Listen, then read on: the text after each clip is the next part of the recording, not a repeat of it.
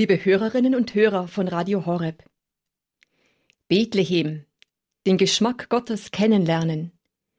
So lautet das Thema unserer heutigen Quellgrundsendung. Am Mikrofon begrüßt sie Pia Sommer von den Cruzadas de Santa Maria. Immer noch stehen wir in der Weihnachtsoktav und nicht selten sind wir dazu geneigt, uns ganz einer weihnachtlichen Idylle hinzugeben. Draußen in der Kälte rieselt leise der Schnee, während in der warmen, heimeligen Stube der Christbaum steht. In der Krippe findet sich das traute Paar und der Knabe im lockigen Haar. Wie sehr haben wir uns doch schon an diese Weihnachten gewöhnt, an all die schönen Bräuche, an dieses Fest der Liebe.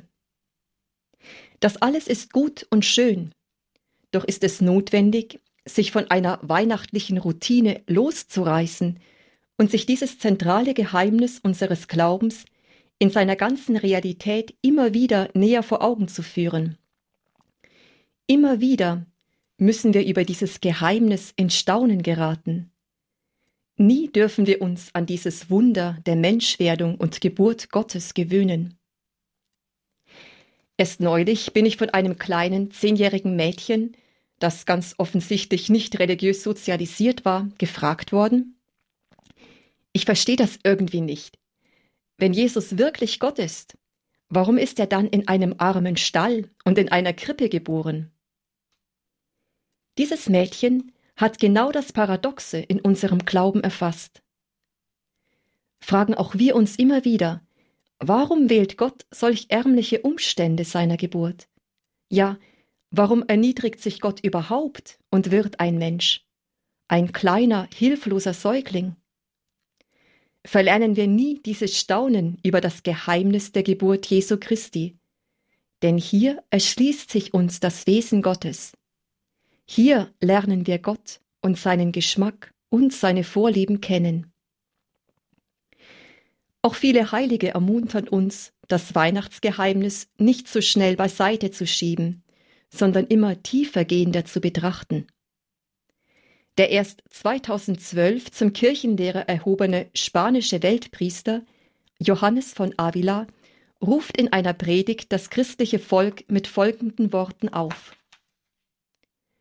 Gott beklagt sich zu Recht, dass ein kleines Insekt, eine Blume, eine schöne Frau, ein herrliches Gewand unsere Aufmerksamkeit in Beschlag nimmt und nicht dieses große Geheimnis, wie Gott sich für uns zu einem kleinen Menschen macht. Warum schätzt ihr dieses Geheimnis so wenig? Dies wäre ein so hoher und nützlicher Gedanke für unsere Seele.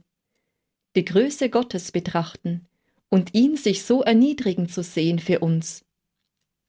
Er steigt in unser Elend hinab, leidet Hunger, verspürt Kälte und Müdigkeit, aber es reicht nicht nur, dieses göttliche Handeln zu kennen, man muss auch um seine Wirkung und seine Tugend wissen. Es reicht nicht, eine Pflanze zu kennen, man muss auch um ihre Kraft wissen. Was nützt es uns zu betrachten, dass Gott, der so groß ist, sich so erniedrigt hat, wenn wir selbst hochmütig und überheblich bleiben und unser Herz voller Nebensächlichkeiten ist? Wollen wir uns also diesen Rat von Johannes von Avila zu Herzen nehmen und das Geheimnis der Weihnacht erneut betrachten und bleiben wir bei der bloßen äußerlichen Betrachtung nicht stehen, sondern fragen wir uns, was wir für unseren Alltag daraus lernen können. Wie müssen wir unser Leben gestalten? Was müssen wir an unseren Gewohnheiten ändern? Welche Tugenden müssen wir anstreben? Wenn wir uns die Lehre von Bethlehem, die Lehre des aus Liebe zu uns arm gewordenen Gottes zu Herzen nehmen. Wenn wir uns mit unserer Fantasie in die biblische Szene der Geburt Jesu Christi hineinversetzen, bleibt von der weihnachtlichen, oft oberflächlichen Idylle nicht mehr viel übrig. Die Geburt des Sohnes Gottes in einem armseligen Gestall abgelehnt von den Menschen, fordert uns vielmehr heraus. Die Geburt Christi vollzieht sich ganz konkret. Gott steigt wahrhaftig in das menschliche Sein mit all seinen Begrenztheiten und Endlichkeiten hinab und wurde in allem uns gleich, außer der Sünde. Die Geburt Jesu Christi hat mit Kälte, Armut, Hunger, Verfolgung, Obdachlosigkeit und Verdemütigung zu tun.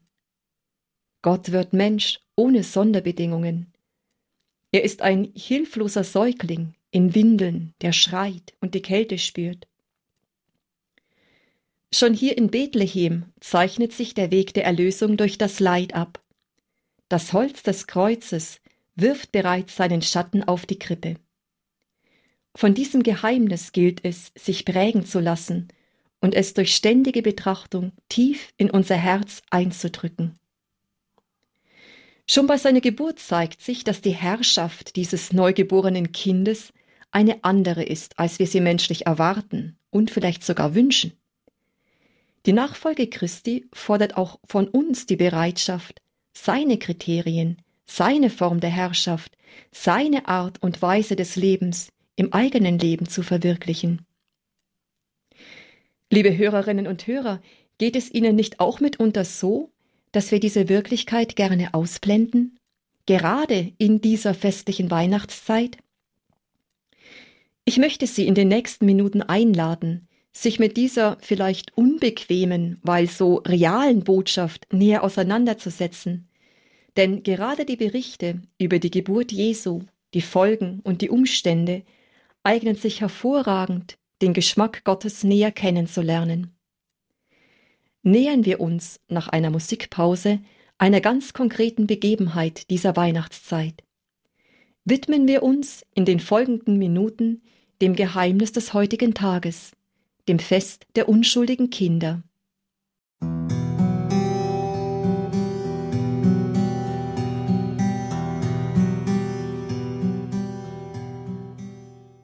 Die Kirche als unsere Mutter hat es mit großer Weisheit in der Liturgie so geordnet, dass wir liturgisch nicht in einer scheinbaren Idylle von Weihnachten stehen bleiben können. Vielmehr rüttelt sie uns immer wieder aus unserer Bequemlichkeit und Sehnsucht nach Harmonie und Frieden auf. Schon ein Tag nach dem Hochfest Weihnachten, am 26. Dezember, zeigt das liturgische Gewand der Kirche in der heiligen Messe nicht mehr das feierliche Weiß der Freude, sondern sie tauscht es mit dem Rot des Blutes, anlässlich des Gedächtnisses des ersten Blutzeugen für Christus, dem heiligen Stephanus. Der heilige Diakon Stephanus lehrt uns, was die Nachfolge Christi bedeutet. Christus nachzufolgen heißt nicht nur, sich zu ihm zu bekennen, sondern auch bereit zu sein, alles zu geben, auch sich selbst, bis zu der Hingabe des eigenen Lebens. Auch heute, am 28. Dezember, wird erneut das Rot des für Christus vergossenen Blutes sichtbar im Gedenken an den Mord der unschuldigen Kinder von Bethlehem, die der Verfolgung durch König Herodes zum Opfer fielen. Es sind Kinder, die noch nicht einmal imstande waren zu sprechen, geschweige denn sich zu Christus zu bekennen, der ja erst in einem ähnlichen Alter war wie sie. Diese kleinen Kinder werden heute von der Kirche als Märtyrer verehrt. Was können uns diese kleinen Kinder lehren? Welche geistliche Lehre für unseren Alltag können wir aus diesem weihnachtlichen Geheimnis ziehen? Schauen wir zunächst auf die näheren Umstände ihres Todes und führen wir uns dafür nochmals die Geschehnisse vor Augen. Christus, das ewige Wort des Vaters, ist Mensch geworden um den Menschen zu erlösen, ihm das Heil zu bringen. Er, der als zweite Person in der göttlichen Vollkommenheit der Dreifaltigkeit die absolute Glückseligkeit genießt, vergisst in diesem Glück nicht die Menschen, die sich ja durch den Sündenfall aus freien Stücken von ihm abgewandt haben. Er beschließt, sie aus Liebe zu erlösen und selber einer von ihnen zu werden, um ihnen ganz nahe zu sein, alle ihre Lasten auf sich zu nehmen und als Mensch das Liebesangebot Gottes anzunehmen. Doch die Menschen, für deren Heil er gekommen ist, nehmen ihn nicht auf. Sie haben kein Interesse an ihm, sie haben keinen Platz für ihn. Ja, sie versuchen das neugeborene Kind zu töten. Das kleine Kind in der Krippe so klein und doch so groß, schreckt von Anbeginn die Mächtigen auf ihrem Thron. Sein erster Verfolger war König Herodes der Große. Im Matthäusevangelium lesen wir, wie drei Weise aus dem Morgenland, geleitet von dem Stern, den sie in ihren Ländern aufgehen sahen und dem sie folgten, nach Jerusalem gelangten. Sie suchten einen neugeborenen König, um ihm zu huldigen. Weiter heißt es, Herodes erschrak und mit ihm ganz Jerusalem. Nun ist es zwar verständlich, dass Herodes angesichts eines neugeborenen Thronanwärters erschrickt. Wieso aber sollten die Einwohner Jerusalems gemeinsam mit Herodes erschrecken? Herodes ließ alle hohe Priester und Schriftgelehrten herbeirufen, um sich zu erkundigen, wo der Messias geboren werden solle. Papst Benedikt XVI. weist darauf hin, dass so eine Versammlung und ihr Zweck sicherlich nicht verheimlicht werden konnte. Und ein vermeintlicher neuer Thronanwärter konnte für die Bevölkerung Jerusalems sicherlich nur Unangenehmes bedeuten. Denn Herodes war für seine Machtbesessenheit und Grausamkeit bekannt. Drei seiner eigenen Söhne, von denen er sich bedroht fühlte, hatte er hinrichten lassen. Die Sicherung seiner eigenen Macht war sein einziges Streben, für das er buchstäblich über Leichen ging. Papst Benedikt wendet dieses Erschrecken der ganzen Stadt Jerusalem angesichts eines neugeborenen Königs auf unser eigenes tägliches Leben an. Er schreibt, was in der großen Perspektive des Glaubens Stern der Hoffnung ist, ist in der Perspektive des täglichen Lebens zunächst nur störend, Grund zu Sorge und Furcht. In der Tat Gott stört unsere zufriedene Alltäglichkeit. Wie oft sind auch wir nur mit dem kleinen Horizont unseres Alltags beschränkt, ohne unsere Blicke durch die Wirklichkeit Gottes weiten zu lassen. Wie oft sehen wir nur die Anstrengung und Unbequemlichkeit, die Arbeit und Mühe, die ein Ereignis, eine Aufgabe, eine Nachricht mit sich bringt, haben aber nicht das große Ziel vor Augen, angesichts dessen alle Anstrengung verblasst? Wie oft ärgern wir uns über eine Störung, die uns aus unserer Monotonie und dem Alltag herausreißt und von uns etwas abverlangt, ohne die Perspektive der Ewigkeit zu bedenken? Herodes, der seine Macht in Gefahr sah, wollte sich dieses Kontrahenten entledigen und schickte die Sterndeuter nach Bethlehem mit der Bitte, zu ihm zurückzukehren, wenn sie das Kind gefunden hätten. Diese aber wurden von Gott angeleitet, auf einem anderen Weg nach Hause zurückzukehren. Als sich Herodes von den Sterndeutern getäuscht sah, wurde er sehr zornig und ließ in Bethlehem und der ganzen Umgebung alle Knaben bis zum Alter von zwei Jahren töten, genau der Zeit entsprechend, die er von den Sterndeutern erfahren hatte. Damals erfüllte sich, was sich durch den Prophet Jeremia gesagt worden ist. Ein Geschrei war in Rama zu hören, lautes Weinen und Klagen. Rahel weinte um ihre Kinder und wollte sich nicht trösten lassen, denn sie waren dahin. Wieso, so fragen wir uns, verhindert Gott nicht dieses Leid der unschuldigen Kinder und nicht zuletzt auch das Leid der zurückgebliebenen Eltern? Und hier ist ein erster Punkt, den wir an diesem Tag über die Vorliebe Gottes lernen können und der im Geheimnis von Bethlehem aufscheint. Gott hat andere Maßstäbe als wir. Gott vermeidet nicht das Leid, er erlöst, er wirkt durch das Leid. Gott nimmt das Leid an und verwandelt es. Das Leid gehört zu unserem Leben. Ein Leben ohne Leid gibt es nicht. Doch dürfen wir im Vertrauen auf die Güte Gottes sicher sein, dass Gott weiter denkt, als unser begrenzter menschlicher Verstand es erkennen kann. Gott lässt das Leid, das oft der menschlichen Freiheit entspricht, zu, doch er kann es in seiner Wirkung für uns verwandeln. Denn dem, der Gott liebt, gereicht alles zum Guten, auch das Leid. Das muss unsere Grundüberzeugung sein. Sicherlich hätte Gott auch andere Mittel für unsere Erlösung gehabt, aber er wollte uns durch das Kreuz, durch das Leid erlösen. Wir Christen können nach dem Tod und der Auferstehung Christi das Leid und den Schmerz in einem anderen Licht sehen. Für uns ist es nicht mehr nur Leid und Schmerz. Für uns kann das Leid auch ein Mittel werden, um Christus auch im Leiden ähnlich zu werden. Denn gerade dort ist er uns besonders nahe.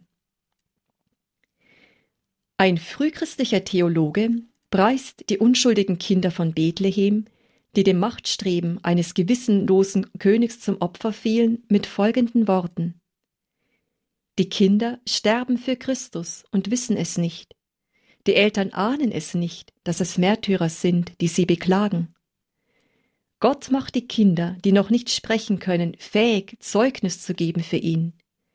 Sie sind aber nicht nur Zeugen für Christus, sondern sterben stellvertretend für ihn.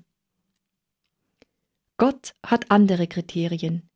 Gott weicht dem Leid nicht aus, sondern er verklärt es. Und wir Menschen dürfen darauf vertrauen, dass Gott alles zu unserem Besten lenkt, auch wenn uns manchmal der Sinn verborgen bleibt.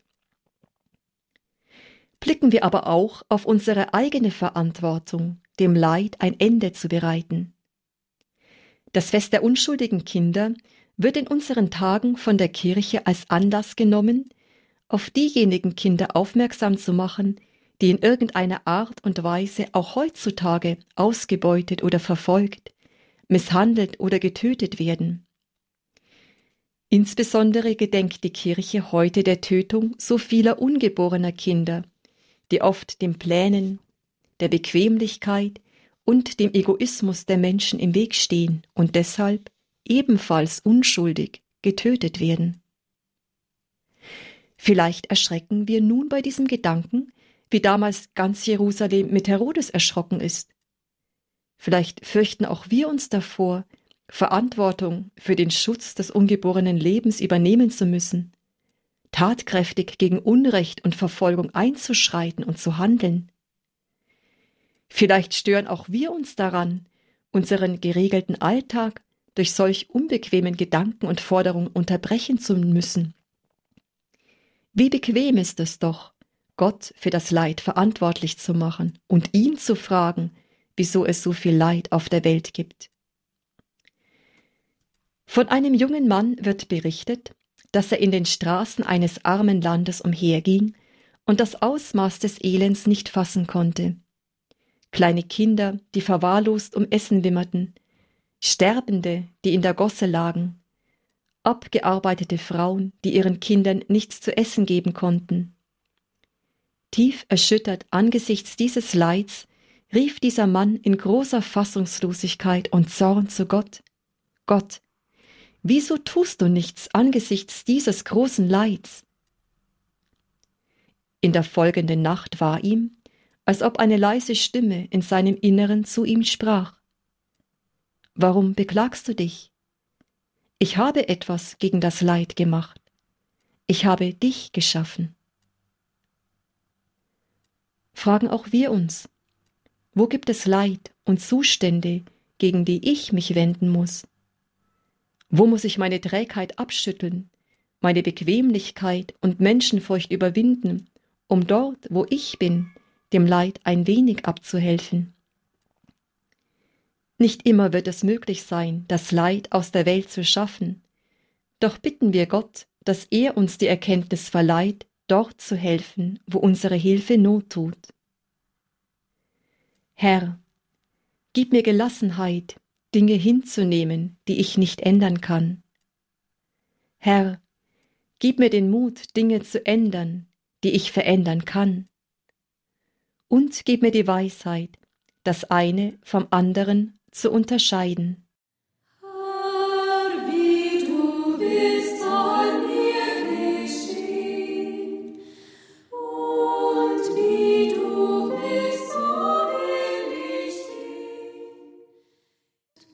Ein zweiter Punkt, den wir an diesem Tag der unschuldigen Kinder über den Geschmack und das Vorgehen Gottes lernen, ist folgender. Gott ist kein Freund von ausgeklügelter Organisation. Das Evangelium des heutigen Tages erzählt uns von zwei verschiedenen Begebenheiten. Bevor uns von den Gräueltaten des Herodes berichtet wird, lesen wir im ersten Teil des heutigen Evangeliums Folgendes. Mitten in der Nacht erscheint Josef ein Engel und fordert ihn auf. Steh auf, nimm das Kind und seine Mutter und flieh nach Ägypten. Dort bleibe, bis ich dir etwas anderes auftrage.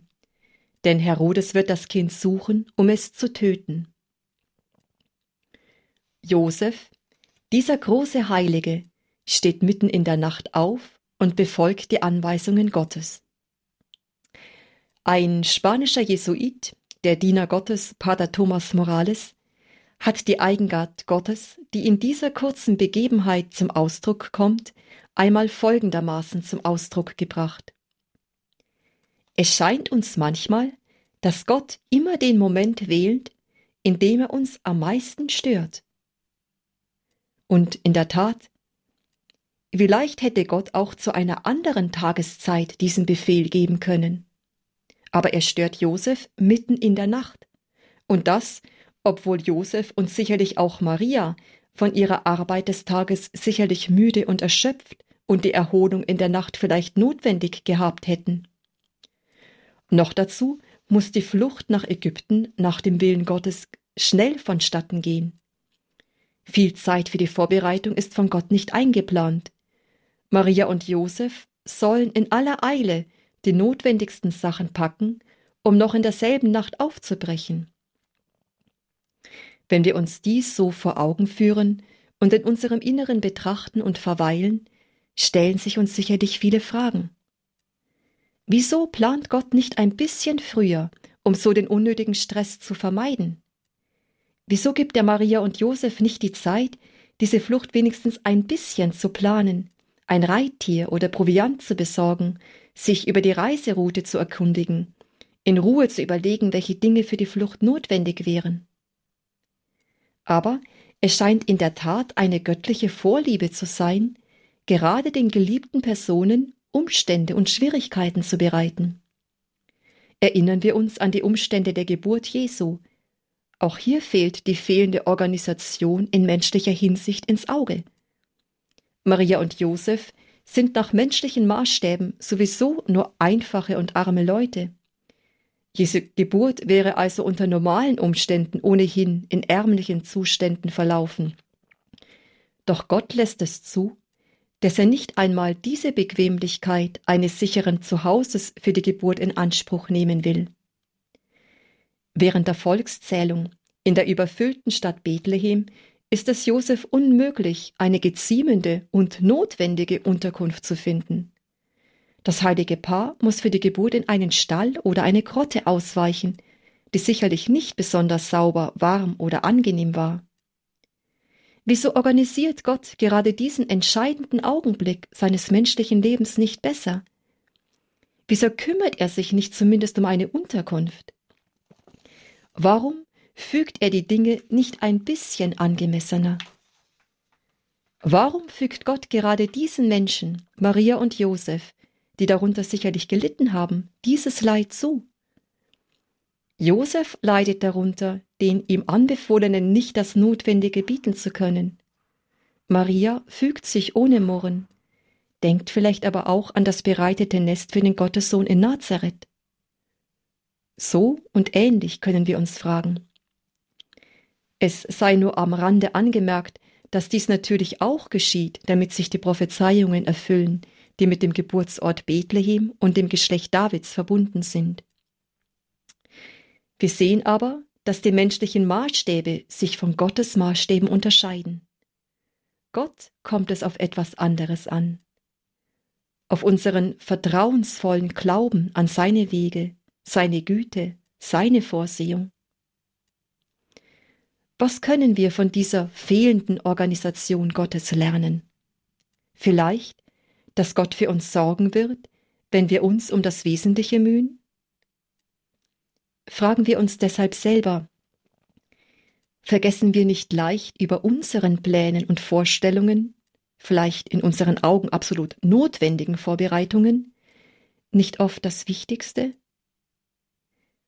Ist uns die gelungene Weihnachtsgans nicht oft ein größeres Anliegen als das innere Ergriffensein von diesem göttlichen Geheimnis der Geburt Gottes in einem Stall?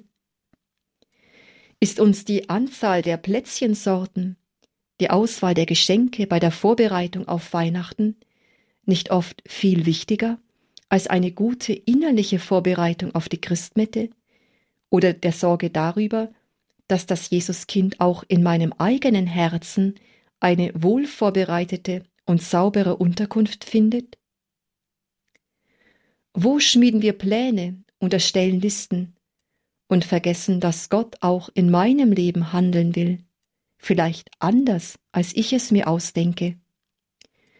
Wo sind wir betrübt, weil etwas anders gelaufen ist, als, als es minutiös geplant war und vielleicht ist gerade durch diese Unvollkommenheit etwas Großes und Wichtiges geschehen.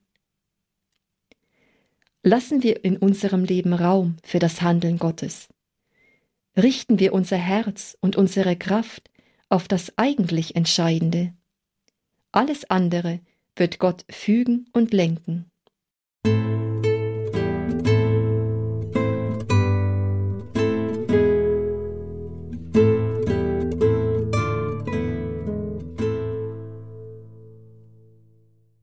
Nachdem wir die fehlende Organisation Gottes in entscheidenden Situationen seines eigenen menschlichen Lebens in den Blick genommen haben, wollen wir uns nun noch einem dritten Aspekt des Geschmacks Gottes zuwenden, der sich im heutigen Tagesevangelium kundtut. Gott liebt einen einfachen Gehorsam und eine stille Ausführung des Gebotenen.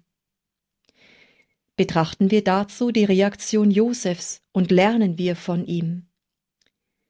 Josef ist der große Hörende, der große Schweiger, von dem im Evangelium kein einziges Wort überliefert ist. Josef hört den göttlichen Auftrag, doch setzt er nicht zu einem Aber an, wie wir es so oft tun. Josef kritisiert das Vorgehen Gottes nicht. Er denkt nicht nach über den Sinn der göttlichen Pläne. Er vertraut gänzlich auf Gott, auch wenn er vielleicht vieles nicht versteht. Und wir? Wie viele Einwände und Gedanken würde unser Stolz und unsere Bequemlichkeit gegen diese Anweisung mitten in der Nacht vorbringen? Lieber Gott, das ist nun wirklich nicht der geeignete Zeitpunkt, über so weitreichende Dinge eine Entscheidung zu treffen. Oder wie sollen wir den richtigen Weg finden? Wie den Häschern des Herodes entkommen? An welchen Ort von Ägypten sollen wir denn gehen? Ägypten ist doch heidnisch. Warum sollen wir nicht besser in das Land der Sterndeuter gehen? Das wäre doch viel vernünftiger. Da hätte man schon Freunde, die den Aufenthalt erleichtern könnte. Die Liste unserer Einwände und Bedenken ließe sich wohl problemlos verlängern. Josef aber handelt anders. Im Evangelium heißt das ganz lapidar, da stand Josef in der Nacht auf und floh mit dem Kind und dessen Mutter nach Ägypten. Welchen Glauben, welche Ruhe und Gelassenheit strahlt der heilige Josef aus. Er hätte sich verständlicherweise über einen derartigen Befehl sehr aufregen können, aber Josef denkt nur daran, ihn auszuführen. Jede andere Person wäre wahrscheinlich verwirrt oder verärgert. Josef aber bleibt gelassen, mit der Ruhe eines Menschen, der sich ganz in Gottes Händen geborgen weiß. Bitten wir den heiligen Josef, dass auch wir in diesem Vertrauen zu Gott wachsen, dass auch wir, wie er, den Ruf Gottes vernehmen und zu einem einfachen Gehorsam bereit sind, dass auch wir gefügige Werkzeuge für die Erfüllung des göttlichen Willens werden.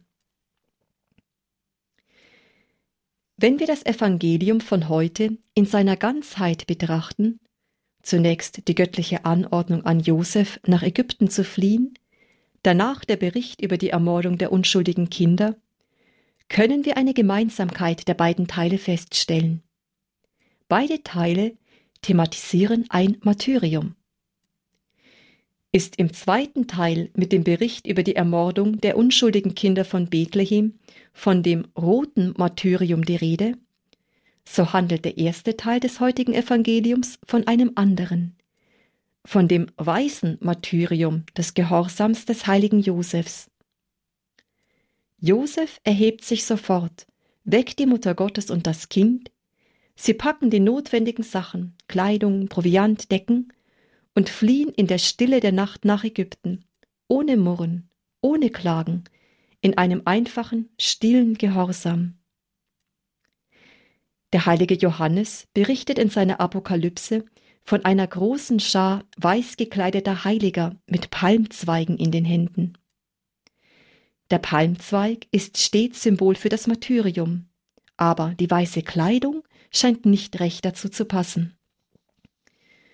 Von Gregor dem Großen ist der Ausspruch überliefert, alle Heiligen sind Märtyrer gewesen, sei es durch ein Marterwerkzeug oder durch die Geduld. Auch ohne Schwert kann man ein Märtyrer sein, durch die Übung der Geduld. Wie heroisch ist es, seine Lebenshingabe nicht auf einen einzigen Augenblick zu beschränken, in dem im roten Martyrium das Leben genommen wird, sondern über Jahre hinweg aufrecht zu erhalten. Wie heroisch ist es, sein Leben sozusagen scheibchenweise, Stunde für Stunde, Minute für Minute, Sekunde für Sekunde an Gott zu verschenken, mit einem Lächeln. Wie heroisch ist es, jeden Tag aufs Neue zu Christus und seinen Vorlieben und Plänen mit einem Ja zu antworten gerade in den kleinen, oft lästigen Details des Alltags. Der heroische Gehorsam im Alltag ist wahrhaft ein Martyrium ohne Blut. Der heilige Josef kann uns dabei Fürsprecher sein. Die beeindruckende französische Mystikerin Madeleine Delbrel schreibt von diesem weißen Martyrium in bewegender Weise Folgendes. Die große Passion, unser Leiden, dass es durchzustehen, unser Kreuz, das es zu tragen gilt. Einverstanden, wir warten darauf. Wir wissen, dass es kommen wird, und es ist klar, dass wir es mit einer gewissen Größe durchstehen wollen. Wir warten auf die Stunde des Opfers unserer selbst. Wir wissen, dass wir wie ein Holzscheit im Feuer verbrennen müssen, dass wir wie ein Wollfaden, der von der Schere abgeschnitten wird, zerteilt werden müssen. Wir warten auf die große Passion. Wir warten, aber sie kommt nicht. Was kommt, sind die kleinen Geduldsproben. Diese Übungen der Geduld, diese kleinen Partikel der Passion, deren Aufgabe es ist, uns ganz unmerklich sterben zu lassen zu deiner Ehre, sterben zu lassen ohne Eigenruhm. Schon am Morgen suchen sie uns auf. Unsere Nerven sind angespannt oder gehen mit uns durch. Der Bus ist schon voll. Die Milch kocht über. Die Kinder bringen alles durcheinander.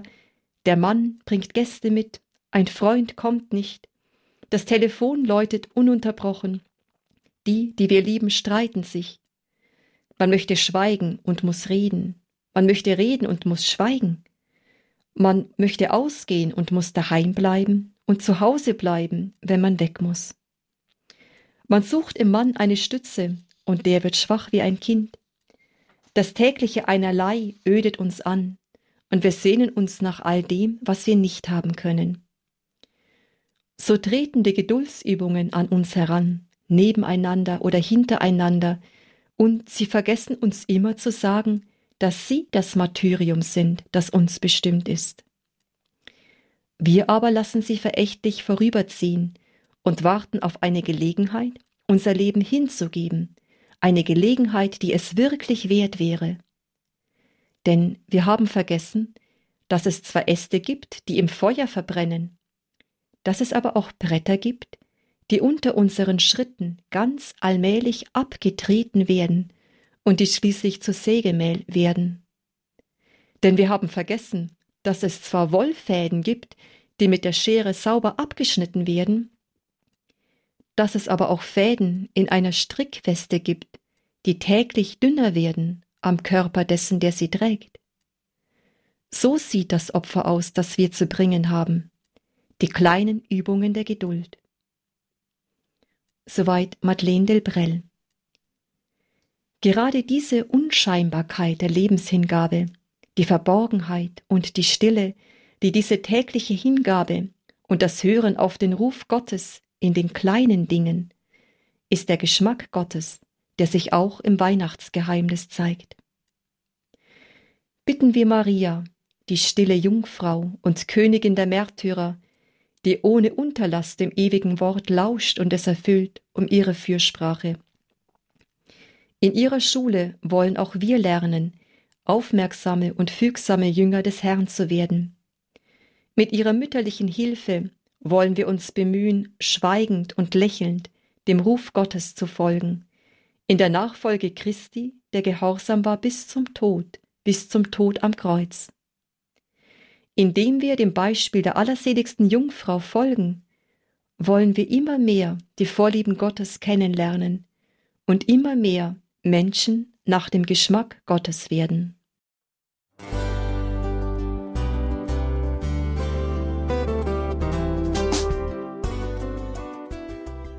Liebe Zuhörerinnen und Zuhörer, vielen Dank, dass Sie unser CD- und Podcast-Angebot in Anspruch nehmen. Wir freuen uns, dass unsere Sendungen auf diese Weise verbreitet werden. Dieser Dienst ist für Sie kostenlos. Für uns ist er allerdings mit einem nicht unerheblichen finanziellen Aufwand verbunden. Deshalb sind wir für jede Spende dankbar. Alle Bankverbindungen unserer Spendenkontos können Sie über unsere Homepage horeb.org unter dem Menüpunkt Spenden einsehen. Dort besteht auch die Möglichkeit, online zu spenden natürlich nach den neuesten Sicherheitsstandards. Sie können diese Informationen auch bei unserem Hörerservice unter der Telefonnummer 08328 921 110 erfragen. Ich wiederhole die Rufnummer 08328 921 110. Vergelt's Gott für Ihre Unterstützung. Ihr Pfarrer Kocher.